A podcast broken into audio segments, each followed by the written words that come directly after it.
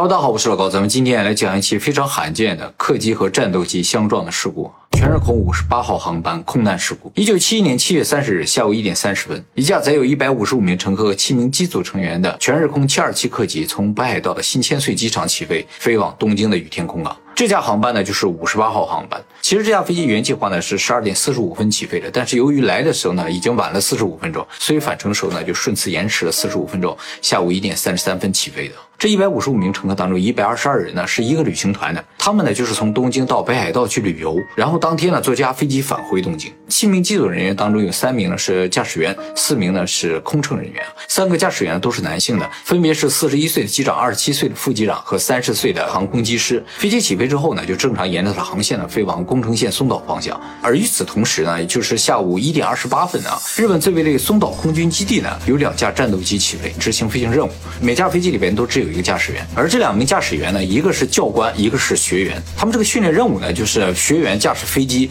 去追击教官的飞机，教官呢就躲就闪，然后学员就在后面追啊，看能不能追得上，是这样一个训练项目。而当天他们这个训练空域啊，和五十八号航班的航线啊，距离非常的近啊。那么在大概下午两点钟左右，也就是两侧飞机都是起飞后半个小时左右，这个战斗机的教官呢和这个学员正在互相追击的时候啊，教官突然发现啊，他的后面有一架客机。就是五十八号航班，当时五十八号航班飞行的高度呢是八千五百米左右，时速达到九百公里每小时。而两位战斗机驾驶员当时并不知道他们的航线和客机的航线是有重叠的，所以当教官看到客机的时候，十分的惊讶啊！他们当时正好呢都朝着同一个方向在飞行，高度也差不多。不过战斗机的速度呢比客机稍微慢一点啊，时速大概八百公里左右。一个八百公里，一个九百公里，只差一百公里，感觉差距不大，但其实就相当于战斗机没有动，而客机从后面以每小时一百公里的速度接近它。而当时客机呢是已经启动了自动巡航系统，所以呢就一直保持这个速度向前飞。教官注意到后面的客机之后，马上一个急转弯飞离了客机航道。但是没想到后面的学员呢就正好进入了客机的航道，于是教官呢开始呼叫学员，让他马上做闪避动作逃离航道。而这个学员啊并没有注意到后面有一架飞机啊，他只是看见教官突然躲闪，他并不知道教官为什么闪开。教官让他躲闪，他也不知道要躲闪什么。于是，在短短几秒钟之后，后面的客机呢就直接冲上来撞到了这个战斗机上。所以这个事故并不是战斗机撞到客机这样一个事故，而是客机撞到了战斗机。它在什么地方相撞？就是民航客机的这个尾翼啊和战斗机的右侧翅膀相撞。这个客机尾翼被撞坏之后啊，它控制方向和控制升降的这个功能就消失了，所以直接就开始不断的下降，而且加速。最终是飞机降到四千六百米左右的时候，由于速度超过了音速而在空中解体。也由于飞机超过了音速，所以当时呢发生了空爆现象。空爆呢就是当一个物体在空气中运动的时候，它的速度如果超过音速。就突破了音障，就会产生一声巨响和冲击波啊！这个巨响和冲击波呢，就叫音爆。当时这个飞机突破音障的时候呢，周围所有的居民都听到了一声巨响。但是大家注意，这个巨响并不是爆炸，是音障被突破的时候产生的这种冲击波。所以这个飞机实质上是没有爆炸，只是在空中突然解体。飞机在空中解体之后，飞机上的一百六十二个乘客和机组人员，还有他们物品呢，就散落到当时这个下石地区啊。也由于飞机在空中并没有爆炸，只是解体，所以这一百六十二人。实际上都是摔死。有目击者称，当时啊，这个飞机解体之后啊，因为他们听到巨响嘛，所以都抬头看天上发生什么，就看到很多人从天上掉下来，就好像下雨一样。这些人都掉到各个地方摔死了啊，所以当时的状况是非常惨不忍睹。也由于当时这个情况是如此的惨烈啊，所以后来下石泥大片的地方就成了日本后来一个很有名的一个灵异场所啊，就说那个地方有很多鬼魂出没。而且呢，当时是有一个飞机的巨大的碎片呢，直接落在了民宅的屋顶上，砸穿了房顶啊，把。屋子里边的一个八十一岁的老太太给砸伤了啊，所以这个事故呢，造成的是一百六十二人死亡和一人受伤。这一人受伤呢，就是这个老太太啊。另一方面，和客机相撞的战斗机呢，由于右翼损毁，所以在空中开始打转并快速下降。战斗机上学员本来是想拉弹射器把自己弹出去的，但是呢，由于这个飞机旋转的速度太快，这个离心力太大，再加上下降的速度也太快，他被死死的定在这个椅子上啊，拉不到那个把手。他本来以为自己死定了，但是后来啊，他那个飞机的座舱。罩啊，突然飞了，它就露出来了嘛。然后他就把自己的安全带解开之后呢，就弹射出去了啊，也不算弹射出去吧，就算自然就飞出去了。他身上正好是有降落伞的，所以就跳伞幸存了。而战斗机呢，是直接落到下面的民田里坠毁了。这个呢，就是日本国内航空史上算是最惨烈的一起空难事故。那么事故发生之后呢，这个相关组织呢进行调查，最终认定呢是空军和民航都有责任的。因为首先在调查中发现啊，空军部门是没有意识到他们的这个训练区域和民航区域是有重叠。当天训练这个空域啊，不是由这个教官来决定的啊，是由上面的有专门负责管理的人来决定。这个管理的人并不知道他规划的这个空域啊和民航有重叠，然后他把这个计划书呢提交给上面审核，上面层层审核都没有发现这个训练区域和民航的航线是重叠的，结果就这么通过了。所以这是一个非常严重的人为失误，而且空军这边还有一个非常严重的违规，就是在航空管制的法规上面，空军训练的区域呢是不能够超过七千六百米的，而他们俩相撞呢是在海拔八千五百米的地方，也就是说他们这个训练飞机已经到了他们不应该去的地方，才发生这个相撞。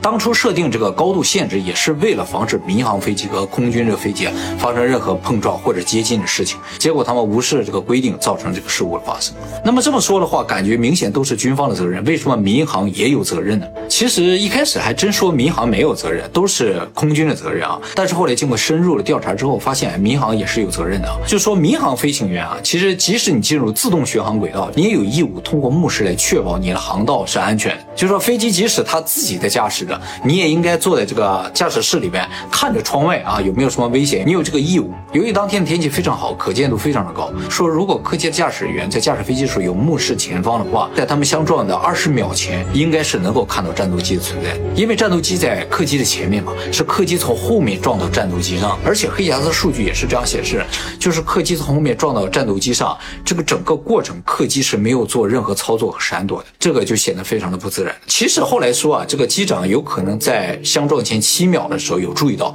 因为后来发现啊，就是说在飞机碰撞之前七秒的时候，这个飞机曾经发出一个无线电信号，这个无线电信号按理来说应该是按下去之后跟这个地面说什么话的这样一个无线电信号，结果机长什么都没说，就说明机长当时是有握住这个按钮的，他可能是注意到了什么，但是他没有操纵这个操纵杆。不过机长如果按下这个钮的话，当时飞机里边边的这个声音啊是可以通过这个无线电传出去的，所以是有其他飞机收到了飞机坠毁前的飞机里一小段声音的。这个飞机啊只有一个黑匣子，没有记录声音的黑匣子，只有记录飞行数据的黑匣子，所以当时飞机有什么样的对话是不知道的。但是有这个七秒钟的一个简短的无线电信号被旁边的飞机监听到了，说是呢机长什么都没说，但是后来有听到一些惨叫声，就说相撞了之后马上这个机舱里面就会有人喊叫嘛，啊，就这个声音被记到一点点啊，非常的恐怖的声音。如果机长能够一直盯着前方的话，他能够提前二十秒看到这个战斗机的话，按理来说就应该有机会挽救这一百六十二人的生命，包括他自己的生命，是吧？二十秒还是蛮长的感觉，但是很遗憾，他正好可能当时没有在看或者去干什么了啊。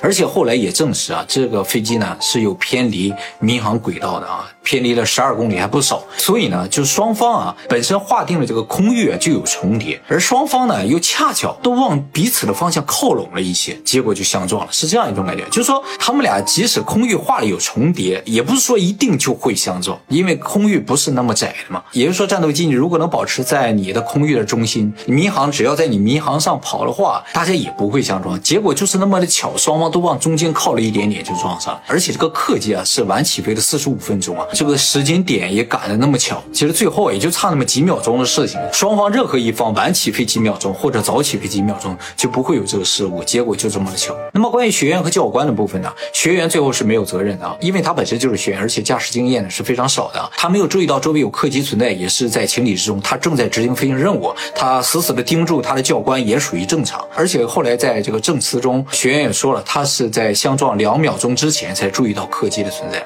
所以两秒钟他应该做不了什么啊。这个相撞已经是注定的了，所以呢他是没有责任的。而教官的失误是非常明显的，根据教官的证言呢，他是在两个飞机相撞三十秒之前就已经注意到了民航客机的存在。教官呢一下躲开之后呢，马上就命令学员躲开，而学员并没有意识到后面有个飞机，不知道要躲什么，所以就是双方沟通上出现了问题啊。按理来说他应该有能力，但是他并没有能够阻止这个惨剧的发生，他也差点害死这个学员，所以他这个责任是非常大的。事故刚发生的时候啊，教官和学学员都是被逮捕了的。经过几次审判，学员最终判的是无罪，而教官呢判的是三年有期徒刑，缓刑三年。这个学员后来从这个战斗机飞行员转做救援飞机的飞行员，一直干到了二零零三年，正常退休了。而这个教官最后呢，他是被航空自卫队解雇了的啊，他就失业了，后来做什么工作也不知道了。不过听说呢，他每年都要到这个事故发生的这个地方有这个纪念碑啊，到这个地方有献花的啊。最后呢，就是日本航空自卫队的幕僚长，还有日本防卫厅的长官呢，都引咎辞职了。然后呢，就是日本的国家，还有全日空，还有保险公司